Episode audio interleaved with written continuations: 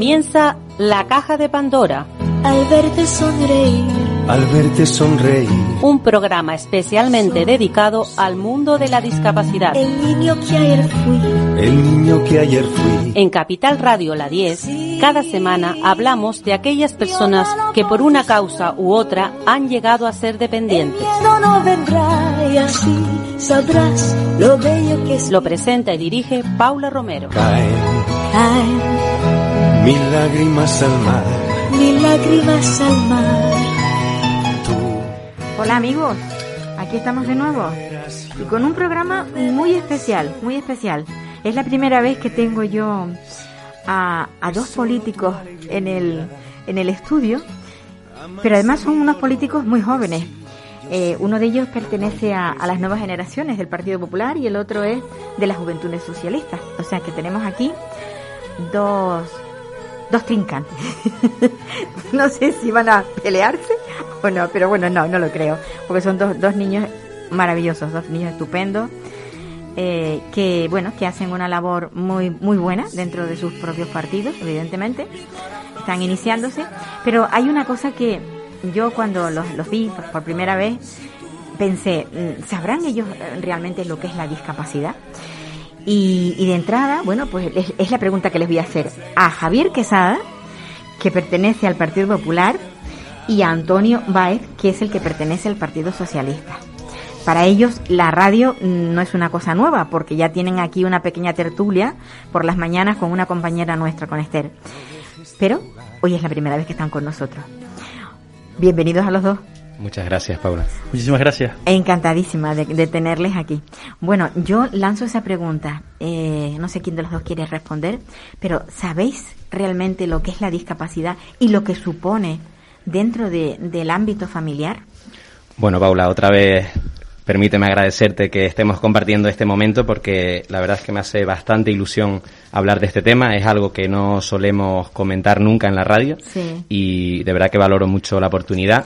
Yo, en mi caso particular, como te comentaba, tuve la suerte de estudiar en un colegio con un aula en clave que para el que no, no esté al tanto es un, un aula específica para personas con discapacidad y eh, he tenido esa oportunidad de compartir durante toda mi, mi etapa eh, académica en el colegio y luego en la ESO, etcétera, eh, tiempo con ellos y, y vivir su realidad muy de cerca. Luego también he hecho voluntariado en, en centros eh, que ayudan a la discapacidad, como Aspronte, y también he podido ayudar en ese sentido y nuevamente vivir esa realidad. Es una, una realidad que muchas veces se nos escapa, por lo menos a las personas que no lo vivimos en el día a día, y, y creo que es muy importante comentarlo y, y- y ponerlo sobre la mesa porque tengo la sensación que no se hace eh, todo lo que se podría hacer en esta materia. Así que, bueno, en mi caso, eh, respondiendo, Esa- esa- sí, esa sí he esa- tenido... Esa es tu experiencia. Y en el caso de, de, de, de, de este, de, de Antonio, de- del Partido Socialista. Pues yo al igual que Javi, si me permites, muchísimas gracias por el espacio. Para mí también es maravilloso. Yo la verdad que tengo un poquito más amplia, porque en diferentes sectores de, de mi vida pues me ha tocado un poquito más de cerca. Lo primero es que mi hermano tiene una discapacidad de reconocida de un 69%, tanto auditiva como visual, como eh, eh, tiene unos términos que bueno, que no es borderline y tiene algunas otras condiciones. Y me ha tocado vivirla desde, desde cerca, desde toda la vida. Sí es verdad que mi hermano se le re- reconoció su discapacidad muy tarde porque ya en los ambientes educativos eh, nadie sabía eh, cuál era su, su condición. Eh, él fue a clases, eh, fue a clases, se formó en equipos, hizo su- toda su vida como si no tuviera ningún tipo de discapacidad y, y bueno, la reconoció hace alrededor de unos dos años y en los que ahora ha empezado, pues bueno, ha tramitado, ha conseguido tramitar una, una ayuda eh, para su discapacidad, para poder pues afrontar diferentes cuestiones que él tiene que, que tener. Eh, ha recibido muchas ayudas y ha, y ha empezado a participar en otros espacios y en otros lugares con personas con, dispa- con discapacidad bastante maravillosa. A su vez también yo estudié en el Pérez Minic, que es un instituto en La Laguna que también tenía aula en clave y además también tenía PSA jardinería, que era una de, la- de las formaciones que se daban para personas con algún tipo de discapacidad y, y nos tocaba bastante de cerca. Después también, por eso digo que son como muchos sectores, eh, yo que soy de la Finca España, en Finca España tenemos la suerte de contar con el único equipo inclusivo con personas con, que todos los integrantes de ese equipo son personas con discapacidad. Yo formo parte de la directiva de ese equipo y hacen un trabajo maravilloso con personas con, eh, de diferentes edades, diferentes sexos, pero que todas son uno. Ahora mismo creo que en Tenerife de fútbol está solo la fundación del Club Deportivo Tenerife y el, y el equipo del Finca España realizando esa, esa labor tan importante de normalizar, de visibilizar y de eh, introducir a todas esas personas en el mundo del deporte, por lo menos del deporte base, y de que también puedan cumplir un sueño, que es practicar un deporte y llegar lo más lejos posible como si se practica pues, en otros lugares o en, o en otros espacios. Y después también de cerca, y ya termino para no hablar yo todo el espacio, que al final tenemos muy poco. Yo también trabajo en el Ayuntamiento de La Laguna. La verdad que el Ayuntamiento de La Laguna eh, creo que desde que nosotros llevamos tres años con Geray al frente ha, cumplido bastante materia en cuanto a discapacidad. A mí lo más de cerca que me toca eh, son la, es la concejalía de fiestas y pongo el caso más claro que hemos conseguido trabajar para mejorar un poco o para facilitar un poco más esas condiciones es crear los puntos naranja en conjunto con Bienestar Social, con, con Jesse Afonso y Rubén Ascanio, en conjunto con Luis Yaray Gutiérrez y, y Badel Albelo, para que en las fiestas también las personas con discapacidad puedan venir a las fiestas, para que puedan participar de las fiestas del municipio. Ahora estamos trabajando también en diferentes proyectos como en el, y, perdonen que lo anuncie aquí, eh, en ese primer festival de folclore y de baile inclusivo para que las personas con discapacidad, a través del, de la agrupación folclórica Más Vuelos, puedan hacer baile eh, y toque y canto eh, personas con discapacidad, baile en silla de ruedas, baile de personas con autismo o con otro con síndrome de Down o con otro tipo de condiciones o circunstancias o de discapacidades y la verdad que me ha tocado muy de cerca siempre pues en muchas etapas de mi vida, pero me ha enriquecido muchísimo como persona. Yo, yo oyendo, oyendo a los dos, pienso, bueno, parece ser que lo, lo, lo que tanto se habla de inclusión, eh, un poco se está logrando, se está logrando incluir a las personas, porque, por ejemplo, el caso tuyo, Javier, eh, al, en tu colegio, lo has vivido desde pequeño, no te extraña cuando ves un niño por ahí, no te extraña ver a un adulto con discapacidad. Y el caso tuyo, Antonio, exactamente lo mismo. Esta, esta es la parte buena, digamos, que, que, que el, digamos, se ha logrado, ¿no? Socialmente integrar, aunque no están del todo integrados, pero bueno, en muchas ocasiones y en, en determinados lugares sí. Pero ahora vayamos a, a ver cuál es el futuro, o sea, ¿qué pensáis vosotros del futuro? De una persona adulta con discapacidad. Los empleos, ¿tú crees, que, creéis que, que, el empleo, o sea, el, el, un puesto de trabajo ya es difícil para una persona eh, neurotípica, como podemos ser nosotros? Sí. Una persona con discapacidad, ¿tú crees que tiene la misma oportunidad? ¿Están creados, hay puestos creados? ¿Cómo, cómo lo veis? Yo directamente creo que por desgracia eh, el empleador no va a optar por una persona eh, que no sea neurotípica. Eh, y por eso creo que sí que tenemos que crear ciertas medidas o vías para favorecer esa contratación, porque al final son personas que realmente pueden desarrollar un trabajo completamente de forma normal o por lo menos eh, conseguirlo de forma casi normal, ¿no? Igual que, que lo podría ser eh, cualquier otra persona. Yo creo que sí, que hay que, hay que favorecer ese tipo de medidas para la contratación, eh, convencer eh, también a los empleadores, quitar muchos estigmas y convencerles de que no son eh, bichos raros, porque como lo comentamos al principio del programa, en muchas ocasiones la gente, al no conocerlo, pues le crea mucha desconfianza, muchas incógnitas, mucho miedo incluso. Entonces yo creo que es importante quitar esos estigmas, eh, convencer al empleador de que son un activo muy importante en, la, en, la, en cualquier tipo de empresa y también, obviamente, acompasar todo eso con medidas y, y legislación que favorezca la contratación de, de personas en esas, en esas circunstancias. ¿Qué opinas tú, Antonio? La realidad y el día a día, antes lo comentabas antes de entrar al programa, ese porcentaje que cada vez es mayor de personas con discapacidad en el planeta, y la realidad del día a día nos va llevando eh, a una eh, normalización, vamos a entenderlo de esa manera, forzosa, porque al final las empresas tienen que tener todo tipo de perfiles, todo tipo de, de personas que formen parte de sus filas para poder trabajar. Si es verdad que queda muchísimo, muchísimo, muchísimo camino por recorrer, porque ya no es solo tener una persona con discapacidad, sino que el ambiente, que el espacio, que los elementos, que todas las cuestiones que están vinculadas con el empleo, con el trabajo que vaya a desarrollar, lo haga con la mayor de las comodidades y de las facilidades. No se entiende, por ejemplo, una persona que, que, tenga que tener un intérprete al lado para poder eh, establecer comunicaciones o contacto con el resto de su compañero, trabajando en una empresa sin poder tenerlo, sin poder hablar con sus compañeros porque no tenga un intérprete de signos al lado, cerca, por poner uno de los casos, ¿no? Pero al final la realidad es la que nos va llevando a esto. Hay muchos de los espacios de trabajo que ya son más que necesarios las personas con discapacidad para poder trabajar, porque eh, vamos a, voy a intentar buscarles un ejemplo gráfico ahora que se me venga muy a la cabeza, pero mm, yo no concibo espacios en los que no se encuentren o en los que no se incluyan. Sí es verdad que a mí me toca muy de cerca y, y por eso yo creo que tengo una perspectiva un poco diferente.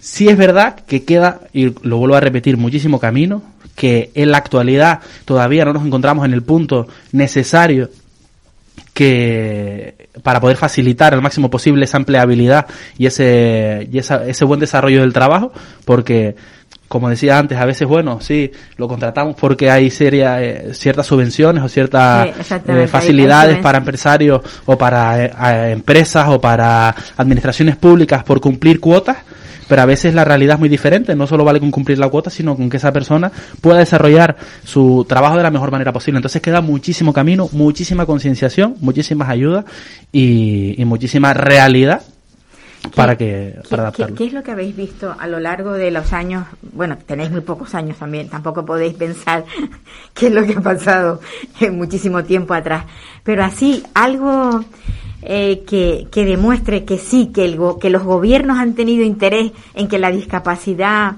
eh, digamos, esté cubierta en sus necesidades. Aparte de la ley de dependencia, evidentemente, que se, se que se hizo eh, por, un, por el Partido Socialista, no me, no me acuerdo exactamente en el año que fue, la ley de la autonomía de la exactamente no me acuerdo pero bueno fue eh, con Zapatero de eso sí lo recuerdo eh, aparte de esa ley, o sea, no se ha hecho ninguna otra cosa más. Y esa ley en sí ni siquiera se ha llevado a cabo en todas las comunidades autónomas. Yo tengo la sensación de que, como comentamos, esa ley no ha terminado de, solventar eh, los problemas reales que tienen estas personas. Lo único que he podido ver es verdad que cuando se presentan una oposición tienen ciertas plazas reservadas, pero fuera de la administración pública no, por lo menos yo personalmente no percibo que haya calado ningún tipo de legislación, norma, regulación o nada parecido. Creo que todavía tenemos que replantearnos qué hay hasta ahora hecho en materia legislativa y cuánto podemos eh, mejorarlo, porque es que no realmente no, no, no, existe la realidad que plantea la ley, no, no, está, no está implantado. Entonces yo creo que, bueno, pues que queda todavía mucho, mucho camino a nivel legislativo para poder eh, materializar lo que, lo que se plantea en, en la ley, ¿no? Antonio, tú Mira, lo comentabas, eh, ya con Zapatero se, iniciaba esa ley y yo, como muy reciente que se me venga ahora a la cabeza, eh, pues ese plan de choque que, que sacaba pues hace muy poco Pedro Sánchez con ese aumento, creo que era hasta unos 3.000 millones de euros en las partidas de la ley para poder aumentar esos trabajos que se desarrollan y, y poder llevarlas a cabo. Yo, como decía, la administración más cercana que me toca es la administración local, es el Ayuntamiento de La Laguna, y esa creación, por ejemplo, del, de, y perdone que cambie el debate que sí tenía Javi, de los puntos naranjas, ese aumento en las partidas presupuestarias para trabajar la dependencia y para trabajar con las entidades de manera directa y facilitar subvenciones, ayudas y otro tipo de cuestiones para que puedan desarrollar pues la actividad que hacen esa, esa, esos organismos o esas eh, esa, esos espacios. Pero bueno, las más cercanas son esas. Y después también un ejemplo muy gráfico que veía esta, que veía esta mañana cuando hablábamos de que veníamos al programa con Marta Rocha, eh, esa bajada de esos, pues, del final de las altas tasas de, de, personas que se encuentran en el limbo todavía, que tienen una discapacidad reconocida, pero no tienen todavía ningún tipo de ayuda concedida porque el PIA, pues no lo tienen todavía eh, finalizado, no lo tienen reconocido, no tienen no lo tienen y, eso es esa disminución de esos porcentajes del limbo de personas que aun con la discapacidad no tienen ningún tipo de ayuda haya disminuido. Esos son los casos más cercanos que yo he visto por los que sí entiendo que se sigue trabajando, aunque el camino todavía es muy largo, pero que sí se sigue trabajando. Bueno, aquí en Canarias ha, sacado el tema, aquí en Canarias sabes que estamos a la cola y llevamos a la cola desde siempre. Es la, última comunidad eh, en la aplicación de la ley de dependencia. Yo... Es, es, es algo que incluso no solamente da vergüenza, da dolor, duele pensar que cada X tiempo se muere una persona sin haber recibido esa ayuda necesaria, ¿no? Eh, no sé yo si... Yo tengo que decir, y siento elevar a lo mejor un poco el, el tono del debate, pero es verdad que estamos hablando de la ley socialista de dependencia sí, que, por eh, cierto, y, y que planes de choque. En, en, el 2006 fue cuando al principio Sí. dije que no sabía, pero era el 2006. Bueno, yo eh, respeto que, que se saquen planes de choque, leyes eh, respecto a todo este tipo de cuestiones, pero el problema es que yo soy muy escéptico respecto a cómo se aplican y cómo en concreto el- los gobiernos socialistas lo han venido aplicando. Eh, yo me he quedado completamente desconcertado con lo que ha dicho Antonio. En Canarias, eh, cada dos horas y media muere una persona en las listas de espera sin que se haya resuelto su grado de dependencia. 6.900 personas esperan en las islas por una revisión de grado. Me gustaría ampliar esto a nivel nacional para no quedarnos solo en España. Y si eh, vemos, por ejemplo, lo que ocurrió en la pandemia, eh, ya que estamos tocando eh, más, bueno, va- vamos a hablar, eh, vamos a seguir hablando de los tiempos De de, la- de tramitación de los, de- expedientes, sí, Sí, sí. para no cambiar. Pero bueno, Canarias, como decías, es la primera eh, en este vergonzoso ranking, pero es que también se encuentra la Comunidad Valenciana, gobernada por el PSOE, Aragón, gobernada por el PSOE, Castilla-La Mancha, gobernada por el PSOE. Estamos hablando de que, de que no, no es, no es coincidencia, ¿no? O sea, es, es está muy bien anunciar a bombo y platillo planes de choque, medidas, etcétera, pero claro, si eso finalmente no termina ayudando a las personas que lo necesitan, yo entiendo que no tiene mucha utilidad. ¿Qué opinas, Antonio? Bueno, al final, yo, yo creo que esto nos ha pasado también alguna vez en el programa de Esther. Yo, sí es verdad, y, y cuando lo hablo con otros partidos, ya no solo con Javi, sino con otras muchas Mm. formaciones políticas, querer hacer un debate político de una cuestión que es social, yo nunca lo he compartido.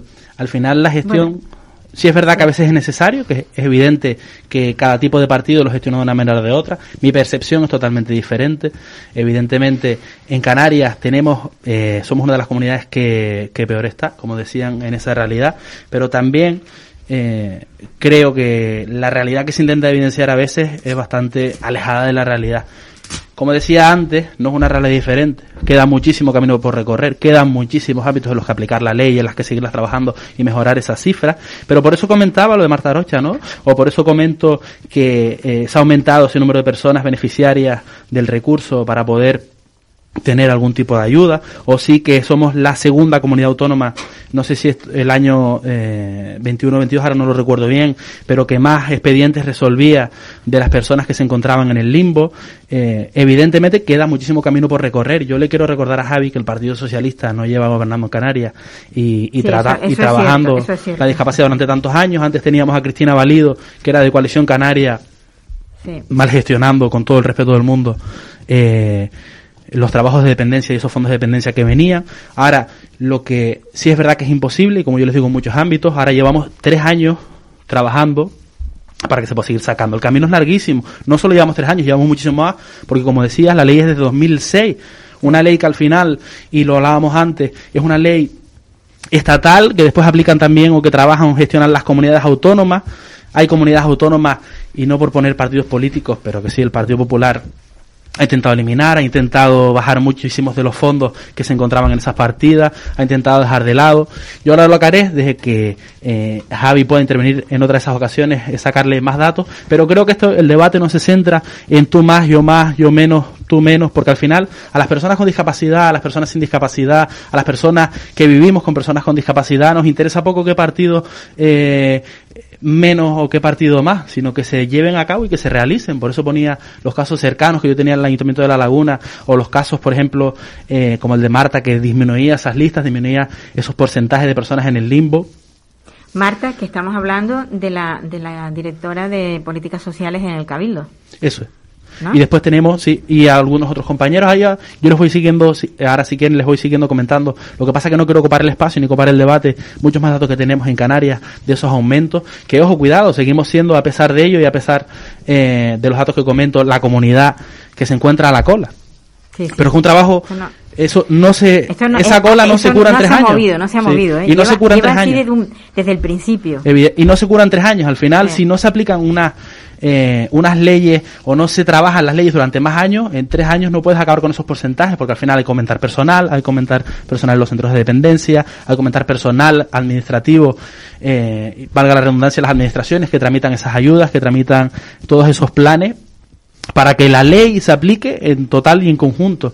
Lo que pasa que, por ejemplo, y, por, y ya termino con esto para que por intervenir, por llevarlo al debate, eh, el gobierno del Partido Socialista y de Pedro Sánchez, con ese aumento de los 3 millones en fondos y ese reparto a las comunidades autónomas con mayor dependencia, como podía ser Madrid, eh, entre otras en las que gobierna el Partido Popular, porque ahí, y para que me entiendas yo lo que te quiero decir, que no se valora si qué partido sí, qué partido no, o cuál no, porque al final las personas con discapacidad no les interesa y no es que no les interese, sino no es quién gobierna o quién no gobierne, sino que se apliquen esas leyes. Por eso no se mira cuestiones políticas cuando se trabaja. Esto es una cuestión de altura de miras, Javi.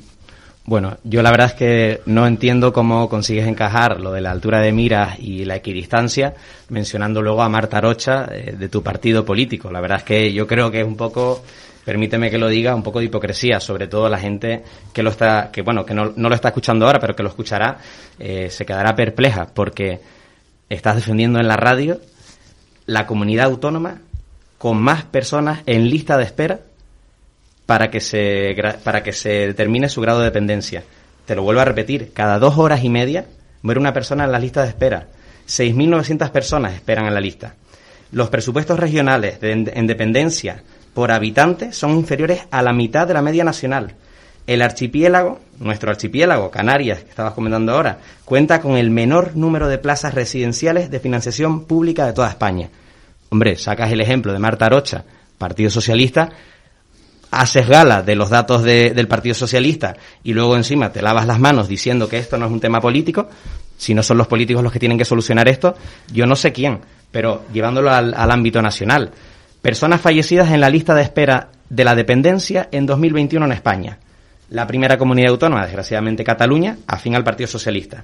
Pero siguiendo en el ranking y enumerando, enumerándolo por orden, Comunidad Valenciana, Partido Socialista. Canarias, Partido Socialista. Castilla-La Mancha, Partido Socialista. Extremadura, Partido Socialista. Aragón, Socialista. Baleares, Socialista. Rioja, Socialista. Navarra, Socialista. Bueno, a ver, yo creo que aquí tampoco hay que tomar por tontos a los que están escuchando este programa. Eh, sí creo que hay, hay un problema político aquí. Creo que hay un problema de gestión. Esto, no es un, esto es un problema social importante, evidentemente, pero es que los problemas sociales se resuelven con políticas eficientes. Por lo menos esa es mi opinión.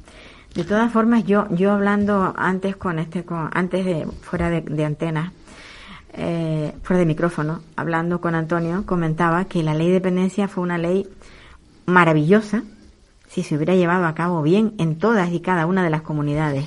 Pero cada comunidad la ha aplicado según su criterio propio. Y es, ahí es donde está, creo yo, el fallo. Que no haya sido, que no haya sido algo que se aplicara por ley en todas partes igual. Y además de una forma obligada. Entonces, ahí quizás es donde está, digo yo, el fallo. Y eso ha repercutido sin lugar a duda en las personas que lo necesitan, que son las personas con discapacidad. Porque la discapacidad no es un problema, no es un problema familiar, sino un problema social, ¿no? Mira, eh, perdóname que te interrumpa. No, no, sí, ya, yo había terminado. Yo es que entendía que había terminado, pero por si acaso. Sí.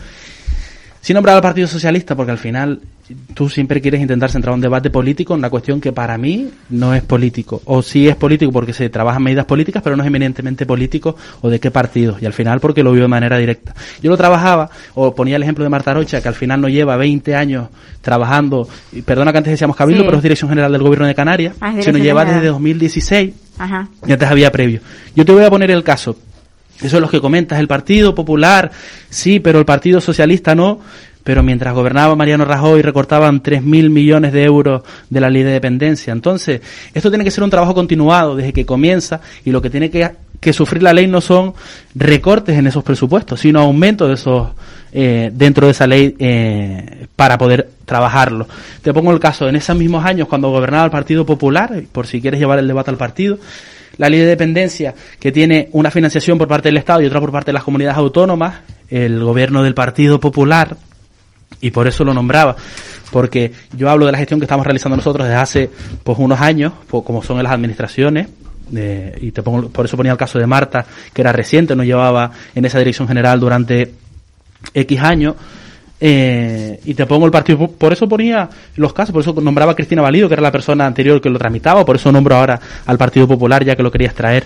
Mientras antes se pagaba el 50% por parte del Estado, el Partido Popular lo recortó al 18% y no daba esa financiación a las comunidades autónomas para que pudieran trabajar sus leyes de dependencia, eh, dejaba a más de 150.000 personas eh, sin aplicar ningún tipo de ayuda, más de 125.000 personas sin, perdona, sin esa prestación, y, y, hacía muchas políticas. Por eso esto tiene que tener una política de continuidad. Por eso no es una cuestión de partidos políticos, sino de altura. Porque da igual el partido político que gobierne. Estas son cuestiones que no se deben tocar, que no se deben recortar, que no se deben poner en entredicho y decir, es que aquí hay que recortar porque no es necesario, como se hacía eh, por parte del gobierno del Partido Popular. Por eso nombraba a los partidos y por eso los metía. Y por eso decía, oye, evidentemente, Canarias tiene o está ubicada en una de las peores comunidades que lo tenía y que lo tiene en la actualidad, pero es que se ha venido haciendo un trabajo que no ha beneficiado que Canarias esté en posiciones mucho mayores. ¿Sabes lo que sí se está haciendo ahora? Porque a pesar de que es una de las peores, otro de los datos que nosotros tenemos y que ha salido a través de medios y que ha salido en el gobierno de Canarias mediante estadística, mediante estudios, es que Canarias es una de las comunidades en la actualidad que más y que mejor gestiona las ayudas para las personas con dependencia. Por eso ponía ese caso. Yo no estoy presumiendo de que Canarias esté muy bien o estoy diciendo que Canarias sea eh, la panacea en cuanto a, a la, a la dependencia o a las personas que sufren dependencia, no, totalmente lo contrario. Lo que no se puede hacer es venir aquí siempre, si gobierno digo un discurso y si no gobierno digo otro, sino hay que trabajarlo de manera continuada y no llegar cuando tienes una ley desde 2006 y en vez de aumentarla decir, bueno, pues le recortamos 3 mil millones de euros a esa ley. Ya después, cuando dejemos de gobernar, digo que está muy mal, pero cuando gobierno lo recorto. Entonces lo que tienen que hacer es no recortarla, no quitar esas ayudas, no recortar al personal, no facilitar o promover, como hablábamos, hablábamos también antes, que el personal que, que trabajaba con las personas con dependencia pues tuvieran contratos basura, con unos sueldos mínimos, unos, unos sueldos ínfimos para poder trabajar.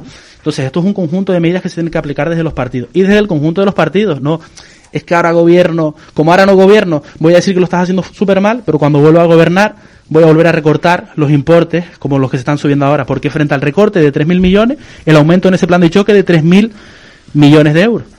Bueno, yo, yo, perdonadme un momento, yo me surto muchas veces de la información del Observatorio Estatal para la Dependencia. Es algo, es un organismo que es totalmente independiente, no, creo que no se casa con nadie y nos dan siempre unos datos bastante fiables, ¿vale? Eh, en, en, esos datos yo tengo uno que me chocó porque pone Ayuso recorta 135 millones de euros al sistema de dependencia. Sí. No sé si será cierto o no, pero desde luego, ya te digo, es a través del, de la, del Observatorio Estatal de la Dependencia. Por supuesto. O sea que, yo creo que esto mm. se está haciendo mal en todas partes. No, no, no es que haya una comunidad que lo haga bien y otras que lo hagan mal. Yo creo que es algo generalizado, por lo menos a través de lo que veo siempre en el Observatorio Estatal. Sí, yo he de decir que eh, esto es materia sobre todo de aplicación por parte de las comunidades autónomas. Por eso Antonio lo decía. Vuelvo a, repetir que las peores comunidades autónomas que lo están haciendo son las gobernadas por el Partido Socialista. No es que quiera poner el sello del Partido Popular en la buena gestión, pero hombre, creo que el Partido Socialista no lo está gestionando bien. Luego lo que, lo que comentabas, Paula, de Ayuso, eh, habría que ver cuánto se está destinando en general hmm. a ese presupuesto, cuánto se está destinando en el resto de comunidades autónomas, porque claro, si cogemos un dato muy concreto de una comunidad autónoma y no se contextualiza con el, con el compás general del resto del país, puede parecer que, que quizás pues no, pues, pues que a lo mejor no es una decisión correcta, pero habría que estudiar bien cuánto dinero realmente se está eh, destinando, cómo se está ejecutando esa, ese, esos fondos, porque eso también es muy importante, no solo la cantidad de dinero, sino los fondos, y luego, obviamente, volver a lo que comentaba yo, o sea, a la, al, a la visión general de cómo lo están ejecutando, cómo están desenvolviéndose los distintos presidentes y presidentas de, las comunidades autónomas en esta materia. Eh, siento insistir en las listas, pero es que yo mencioné lo del Partido Socialista y las listas porque es que no es que sea una de las peores, es que es la peor. Sí, bueno, aquí, está claro que sí. Aquí está Es claro la que sí. peor. Sí. Yo creo que sí, que obviamente ninguna comunidad autónoma lo está haciendo de forma excelente, porque si no, no estaríamos ahora mismo hablando de este problema. No, por supuesto que no. Por supuesto que no. Pero sí que creo que hay modelos y hay, y hay eh, formas de gestionar los fondos públicos que sí que surten más efecto que otros.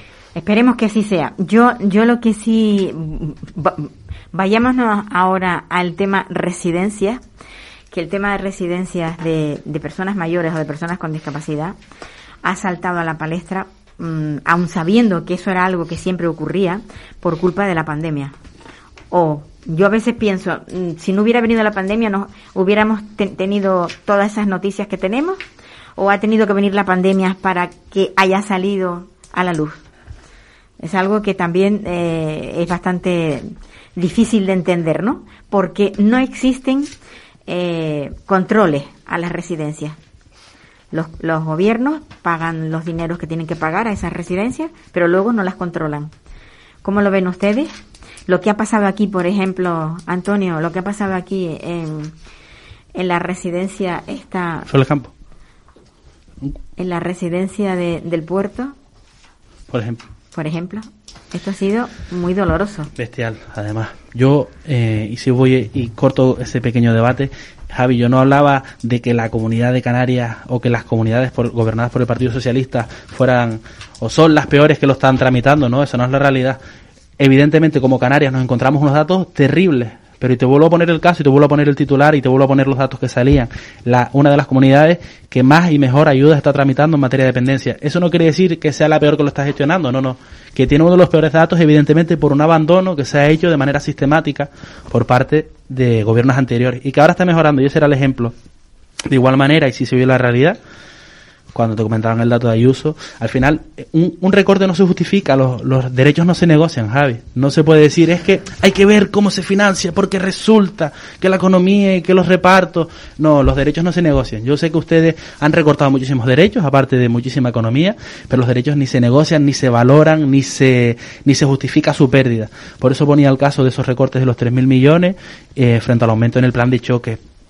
Mira, eh, ese era uno de los ejemplos más malos y uno de los también que vimos a nivel nacional, como decías que este programa era a nivel nacional, Sí. era el abandono de esas personas mayores en los centros en Madrid, también cuando se trabajaba en la pandemia, y son titulares bastante terrible. tristes, que, que nos hielan la sangre yo creo que a todos los partidos políticos, independientemente de quién gobierne, y, y por eso ahora sí que no lo nombro, aunque a pesar de que sabemos que lo gobierna, eh, porque lo comentamos antes con ese recorte, pero es bastante triste que las personas con dependencia en esos centros eh, sufrieran ese abandono terrible, esas personas mayores eh, que se abandonaban, por ejemplo, en esos centros, Javi, yo no sé si tú también podrías hablar de, esos casos en concreto en la Comunidad de Madrid. Pero también hay otra cosa que es triste, y es que la Fiscalía no haya hecho su labor y no haya eh, tratado de averiguar qué es lo que ha pasado. Y también están haciéndolo mal a nivel de, de, bueno, de los jueces y fiscales porque cuando se ponen denuncias, al final esas denuncias no llegan a ningún puerto. Al final esas denuncias pues se apartan, se guardan en un cajón y se quedan ahí. Y entonces eso también está produciendo mucho dolor en las familias que se han quedado sin, sin sus seres queridos. No sé, no sé yo eh, qué rumbo va a tomar todo esto, pero mm, no creo que, que lleguemos a buen puerto si no se averigua qué es lo que ha pasado. Si no se averigua la verdad. Sí, yo, yo quiero decir que a mí de verdad que me, me sorprende muchísimo la sangre fría con la que Antonio trata este, este tema y con la tranquilidad con la que le pega una patada a los datos. O sea, se empeña otra vez y otra vez en luchar contra los datos. Bueno, decía que no quería politizarlo, pero ha sacado el ejemplo de la Comunidad de Madrid, eh, una comunidad autónoma, por cierto, que en porcentaje de personas que han fallecido en residencias, en el momento desgraciadamente que pasamos por culpa de la pandemia, efectivamente, bueno, en, en general, eh, pero en el COVID en concreto, eh, comunidades autónomas que han superado es eh, la Comunidad Autónoma de Madrid en, en porcentaje de fallecidos, por ejemplo, Navarra, socialista, La Rioja, también gobernada por el Partido Socialista, Aragón, también gobernada por el Partido Socialista, Castilla-La Mancha, también gobernado por el Partido Socialista, pero Antonio hoy nos quiere mostrar el caso de la Comunidad Autónoma de Madrid, por debajo de esas cuatro comunidades autónomas. Se han intentado querellar mm, 19 veces contra la presidenta de la Comunidad eh, de Madrid y las 19 las han tumbado. Eh, algo también interesante, por sacar más datos, porque yo veo que Antonio aquí viene muy cómodo soltando el, eh, el bueno, el speech, ¿no? El, discurso político medio de que todo está bien, esto no hay que politizarlo. Claro, cuando, cuando no conviene no hay que politizarlo, cuando sí conviene sí, ¿no? El gobierno eh, iba a presentar en, en, el consejo, en el Consejo Interterritorial de este último miércoles un nuevo modelo de residencia. ¿Qué ocurrió? ¿Por qué al final no lo presentaron? Porque estaban en contra muchas comunidades autónomas, pero no solo comunidades autónomas malas, malísimas del Partido Popular, no, también comunidades autónomas gobernadas por el Partido Socialista, en concreto Castilla-La Mancha y Extremadura, por no hablar de también País Vasco y Cataluña. Es decir, que el presidente del gobierno, que también lo está haciendo en esta materia de dependencia, propuso un nuevo modelo de residencia y sus propias comunidades autónomas le dijeron, oye, no, esto no es lo que queremos. Pero bueno, que no fueron solo las comunidades autónomas socialistas las que dijeron que no, también la patronal, usuarios, sindicatos se opusieron a ese tipo de, reforma. Mira, mm, yo creo que en ningún momento yo no es que hable con frialdad, sino me gusta hablar bastante tranquilo. El conflicto en la política eh, se acabó, o no es que se haya acabado, sino quedó obsoleto hace muchísimos años. Eso todo el rato peleándose por cuestiones que todo el mundo comprende. La gente ya está aburrida está cansada de eso, por eso me gusta hablar muy tranquilo y porque además es un tema que me toca de cerca y lo hablo con bastante tranquilidad. No me gusta ponerme muy nervioso. Yo no digo que las comunidades del Partido Socialista estén maravillosamente, en ningún caso lo he dicho. Yo, además, te muestro la realidad. Canarias está fatal y te lo, lo decía en bastantes ocasiones, la comunidad canaria se encontraba bastante mal, pero la gestión que se está haciendo en la actualidad es bastante buena y por eso la sitúan en una de las mejores comunidades. No he dicho que la situación de Canarias sea buena, lejos de eso, muy lejos de eso. He dicho que los datos están bajando así como en otras comunidades. Pero bueno, a mí también me daba pena, por ya descentralizar el debate y el conflicto político que no nos va a llevar a nada, me daba pena también, y lo vivíamos, eh, en, en, esa pandemia cuando al principio de las vacunas o al principio de esos tratamientos médicos eh, se imponía el criterio de la edad. Yo no sé si lo recuerdan que decíamos, bueno, las personas mayores quizás, como son más mayores, no hace falta vacunarlas primero, vamos a vacunar primero a otras personas. Mm. Y, y, esos criterios que se aplicaron en diferentes gobiernos, por no hablar de política, Javi, para que no te pongas nervioso y te puedas tranquilizar como yo, era bastante triste. Hoy que además celebramos, y perdonen que lo apunté porque si no, no me recuerdo, ese eh, Día Mundial de Toma de Conciencia del Abuso y el Maltrato a la Vejez, y, era bastante triste cuando, y, vuelvo a poner el caso, cuando imponíamos el criterio de la edad o cuando se imponía, y lo voy a volver a decir para que se ponga nervioso Javi, en la Comunidad de Madrid y dejaban a más de 8.000 personas mayores por una decisión política sin acudir al hospital para que fueran tratadas. Y, y la familia, y eso, y ahí sí coincido, que están detrás todavía de saber qué pasó, de saber por qué se les abandonó, por qué no tenían en ese momento eh, tan delicado, en ese momento eh, de tanto miedo, un familiar al lado, una persona al lado, eh, no estaban en el hospital, no, no recibían los cuidados. Imagínate el miedo que pasábamos nosotros y nosotras cuando no sabíamos qué, si te atacaba la pandemia, de qué manera te iba a atacar, de qué manera no te iba a atacar al principio del, del, COVID, que nadie sabía nada y existía un miedo terrible. Imagínate, Javi, estar en esa comunidad de Madrid, en uno de esos centros, por ponerte el caso, y, así te pones más nervioso, solo, en una habitación, sin nadie que te pueda atender, sin contacto con tus familiares, sin contacto con nadie y sufriendo eh, una enfermedad tan terrible. Esa era la realidad. Pero bueno, lejos de eso, las comunidades, y por eso lo decía, hay comunidades evidentemente que están fatal y, a nivel, y, en líneas generales a nivel social, a nivel educativo, a nivel eh, sociológico, a nivel de relaciones, todavía las personas con discapacidad sufren muchísimo, eh, muchísimas, mmm, ahora no me sale el término, Discriminación. Discriminaciones, perdón, muchísimas gracias. Sí, sí. Y no por cuestiones políticas, sino por otro tipo de cuestiones, porque la realidad es muy diferente. Todavía pensamos, y me gustaba mucho, eh, una de las frases que también escuchaba ya les pongo el nombre bien del autor porque no me sé el apellido, de, por ejemplo, las personas con síndrome de Down, es que tu grado de síndrome de Down es mayor, es menor, es que tú tienes un, y él decía, no, las personas con síndrome de Down, y, y así, y lo quiero decir porque siempre es una frase que me, me sí. llegó hace muchísimos años y me ha gustado, no es que tengamos grados eh, de discapacidad o que uno tenga más, mayor síndrome de Down o menos, las personas de síndrome de Down, como las personas sin síndrome de Down, somos diferentes y por eso nos comportamos diferente, y por eso nos relacionamos de manera diferente, y por eso aplicamos, aprendemos, estudiamos y nos relacionamos de manera diferente. Pero nosotros seguimos percibiendo, intentando aplicarle nosotros en niveles generales. Sí, unos grados, una vez que tú eres más o eres menos, o es que todavía los tratamos a muchos, y por eso vemos vídeos de concienciación con infantilismo, como si, ah, bueno, y, y tú vas a salir de fiesta, mi niño, y tú vas a, ay, qué bueno el niño, cómo se está portando, cuando son personas a las que no se les tiene que tratar con infantilismo, porque no son personas infantiles, son personas con algún tipo de condición que, que, que poseen, pero que no son infantiles, por eso esa concienciación y por eso, y saco el tema y así nos descentralizamos de ese debate político al que intentamos arrastrarlo siempre. Tú más, yo menos, yo, yo menos, tú más, porque eso no lleva a ningún lado. Lo que hay que hacer, y como te decía antes, es mejorar, seguir gestionando, eh, como se está haciendo en Canarias, y por eso ponía el caso, en el cara estaba Marta Rocha y por eso la nombraba, porque me parece que lo está haciendo de manera maravillosa, porque de manera maravillosa porque ha aumentado, porque Canarias se encuentra en esas comunidades que más y mejor lo están gestionando en la actualidad, a pesar de tener uno de los peores datos a nivel de comunidades autónomas, pero esos datos y por eso te lo quiero decir, todos esos datos se revierten y se revierten con trabajo. Estar en las peores no significa que ahora no podamos hacer nada y no lo vamos a trabajar para que se quede igual y siempre lo critiquemos. Cuando una persona, a pesar de estar mal, hace las cosas bien para mejorar una situación que todos entendemos que tiene que darse, también hay que felicitarla. Sin entrar en valoraciones políticas y empezar a nombrar 30 comunidades autónomas, qué mal lo están haciendo el Partido Socialista en otras.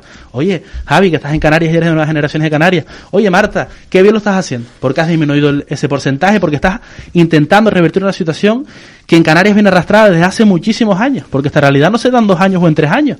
Canarias lleva en la lista de dependencia o en esas comunidades en el fondo de la cola muchísimos años, muchísimos años. Y la realidad que veíamos con la gestión de, de Cristina Valido de Coalición Canaria era otra, era totalmente diferente. No veíamos mejoría, sino todo lo contrario. Por eso hoy, desde el Partido Socialista, felicito a una compañera que está trabajando para que la situación sea de manera diferente, para que podamos decir en Canarias que no somos una de las peores comunidades, para que las personas con discapacidad en Canarias tengan esas ayudas y terminen los PIA y, y tengan muchísimas mayores eh, reconocimientos y tengan otras muchísimas cuestiones que son tan necesarias, no porque tú más y yo menos, para que me entiendas. Eh, bueno, tú sabrás que Marta Arocha mm, no es la primera vez que está ocupando un, este cargo. Ella ya con anterioridad estuvo en el, en el no es la o sea, quiero decirte que viene de lejos. Sí, no, pero lo está haciendo fantástico. No, yo no, no dudo que no lo esté haciendo bien. No, no. Pero que pero que no es nueva, no es lejos. nueva, no es nueva. Sí. Eh, yo me he quedado muy sorprendida de una cosa, que haya tenido que intervenir el diputado del común en el Parlamento para pedir y solicitar que las cosas cambien. Eso me ha dejado impactada. ¿Qué opináis de ello? A mí, sinceramente, no me parece y tan impactante porque justo a eso me estaba refiriendo. Los datos que yo he dado no son datos abstractos, son datos respondiendo al informe de dependencia de 2021. Es decir, el último informe de dependencia al que hemos tenido acceso hace muy poco. Esos datos son actuales. Esa gestión es actual. Y yo lo que no comprendo es cómo tú puedes verlo como algo fuera de la política. O sea, aquí hay que ser autocrítica. Hemos gestionado mal. A Marta Arocha, si yo algún día tengo la oportunidad de decirle algo, simplemente será decirle que ha gestionado mal. Yo no tengo que darle gracias a ella. Ella tiene que pedir disculpas por esa mala gestión. Claro que sí, vamos a ver. Los políticos están para gestionar, no están para otra cosa. No están para venir aquí, estar de acuerdo con todo el mundo.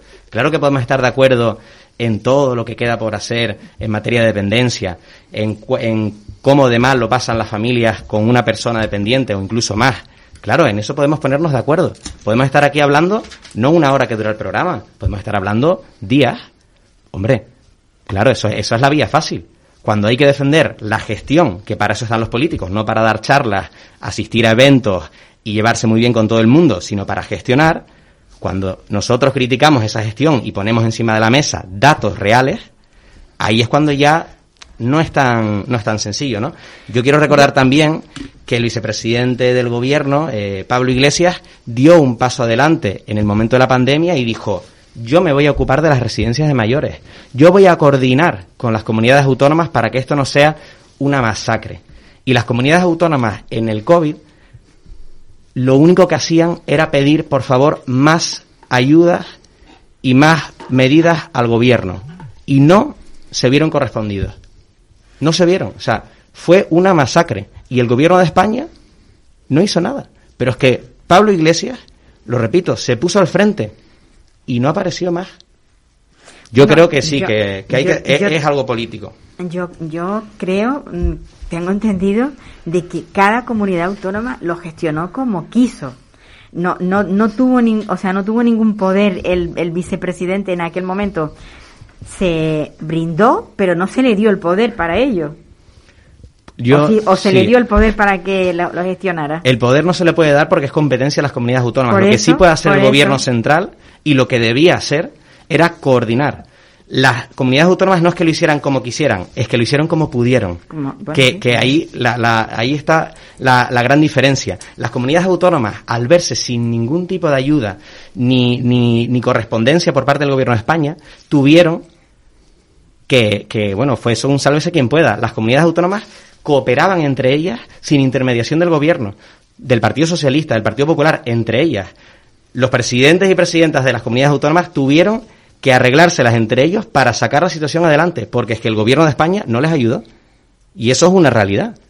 Yo lo que no comprendo es cómo Antonio puede venir aquí, obviar todo eso, omitirlo, y encima, en vez de, de evitar sacar el tema de Canarias, no, no, decir que hay que felicitar a quienes ahora, por lo, lo comentabas ahora Paula, el diputado común está pidiendo la dimisión, o sea, el cese en bloque de todas las personas responsables de esa gestión. Yo no sé cómo Antonio puede venir aquí y en vez de intentar escurrir un poco el bulto, no, no, sacarlo con todo orgullo y decir que tenemos buenos datos, cuando somos la peor comunidad autónoma de toda España. Pero es que, es más, que, que hay que hay que tener claro la idiosincrasia de, de Canarias, ¿eh? que nosotros no somos grandes comunidades autónomas. O sea, dime tú, si no podemos gestionar bien eso, siendo una comunidad autónoma en comparación con otras comunidades no tan grande, no tan ajetreada, digamos, que no tenemos un, diario político tan ajetreado, ¿cómo es que tenemos la peor gestión? Hombre, yo, aprovecharía, te- de verdad, que te invito a, a lo que queda de debate, a ser más autocrítica y si haces autocrítica, intenta aprovechar eh, que este espacio va a ser más nacional y, hombre, no mencionar lo que están haciendo aquí en Canarias. Mira, yo sí es verdad que no he tenido acceso a esa intervención del diputado del común, de Rafael Llán, pero pide, y esto sí lo, sí lo vi, ese gran titular, pide un gran pacto. No le pide solo al pacto. Partido Socialista que siga gestionando, que gestione eso, pide un gran pacto de todas las formaciones políticas. Y viéndote aquí en el programa no me extraña, porque lejos de sumarte a hacer propuestas, a trabajar por ellas, yo lo que veo cuando veo las intervenciones en el Parlamento o en el Congreso son siempre contrariedad, siempre un no por el no, siempre qué mal lo estás haciendo, fatal, qué malos son, dimitan. Por eso no me extraña que Rafael Llanes, que el diputado común, pida un gran pacto para tener altura de miras y para tener eh, políticas en esta materia sin centrarnos en eh, es que el Partido Popular, es que el Partido Socialista, es que coalición, es que Podemos, porque eh, me invento ahora que lo coordinan, pero claro, no tenían reuniones con el presidente del gobierno que tantas veíamos, eh, con, con el resto de presidentes de las comunidades autónomas y demás, no las tenían, ni los consejeros de sanidad, ni todas esas figuras de todas las, de las comunidades conjunto con el Estado, con el, con el ministro que en aquel caso, en aquel tiempo era ella, no las tenían, nunca hablaban entre ellos, no las veíamos, porque eso además está alejado de la realidad. Y por eso no me extraña que la intervención de Rafael Llanes haya sido por hacer un gran pacto tan necesario, porque al final siempre, y era lo que te quería decir antes, y por eso quería alejarlo del debate, porque siempre es tú más, yo menos, qué mal lo estás haciendo y qué bien lo haría yo, pero la realidad es diferente, sino, oye, vamos a dejar de lado la- los colores políticos, vamos a dejar de lado las ideologías y vamos a ponernos a trabajar por una cuestión tan necesaria. Por eso, no es que lo habla, lo hable con tanta tranquilidad o saque pecho y felicito, no. Si lo estuviera haciendo ahora igual, bajando esos números en el limbo, aumentando y siendo una de las comunidades que mejor lo está gestionando, que a pesar Es de mentira. tener los peores datos, mejor Es lo está gestionando. No, no es mentira. Pero bueno, no pasa nada. Por eso lo felicito. Igual si lo hiciera el Partido Popular y si lo hubiera hecho en otras comunidades, también lo felicitaría. Pero y lo felicito ya no solo como persona integrante de un partido político, sino como familiar de una persona con discapacidad, porque y, y durante la pandemia, también tiempo después de la pandemia, eh, tenía familiares que, que eran personas totalmente dependientes, eh, que fallecían eh, tristemente sin acompañamiento, sin ningún tipo de ayuda, eh, pagamos nosotros a la enfermera y todas esas cuestiones, y es triste, y eso también lo digo, y eso también lo vivo. Eh, mi abuelo era una persona dependiente cuando gobernaba Coalición Canaria y solicitaba la ayuda de dependencia a domicilio y, le llegaba la respuesta después de mucho tiempo esperar, cuando fallecía, nunca le habían respondido y le llegaba cuando fallecía esa, denegando esa ayuda asistencial al domicilio porque estaba fallecido. Pero no me voy más lejos, evidentemente, como hay un atraso, y eso es lo que te quería dar a entender, Javi, a pesar de que Marta Arocha lleva desde 2016, eso es cierto, Sí. pero estos son políticas en conjunto.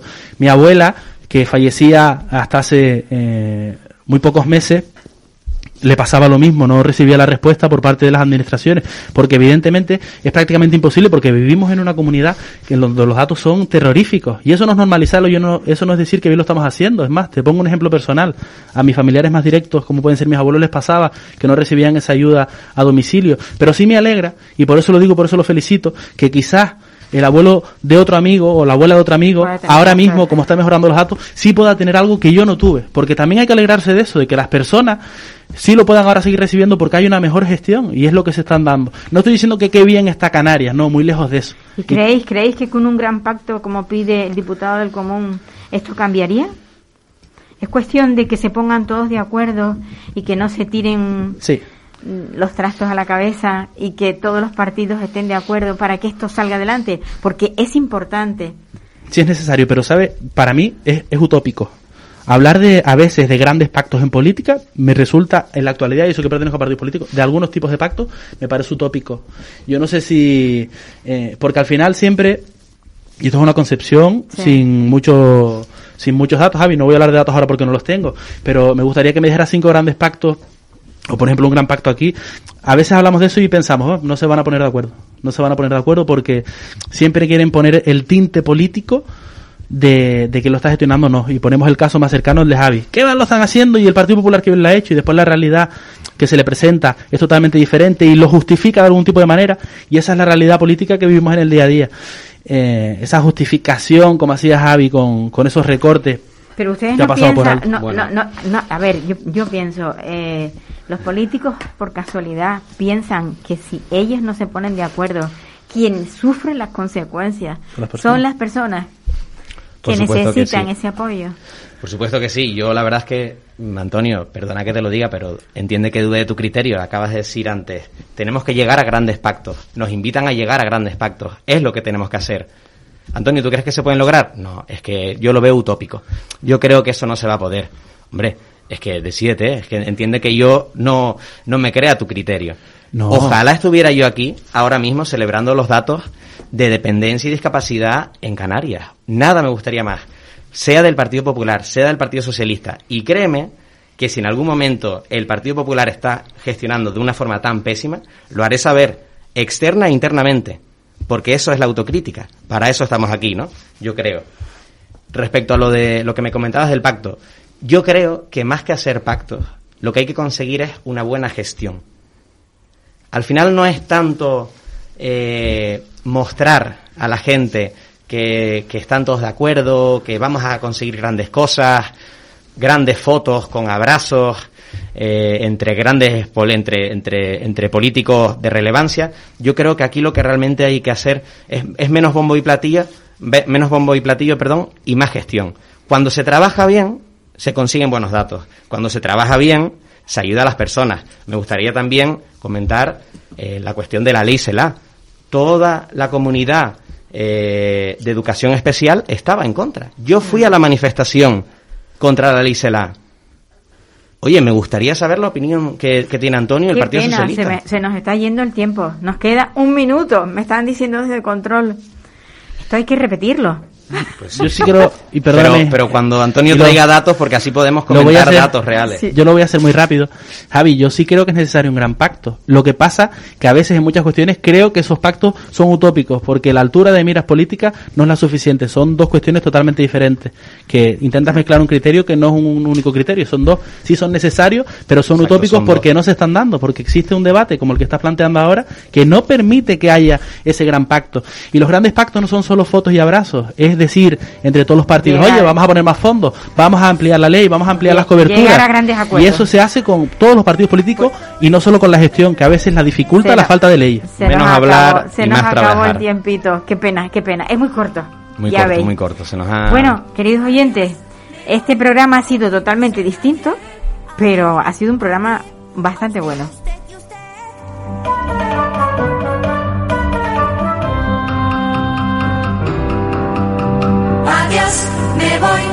vives en agua. Me voy si hoy por fin pruebo el champán.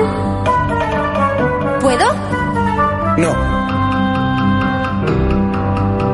Me voy, goodbye, olvídense en adiós. Me voy con un suspiro y un adiós, adiós.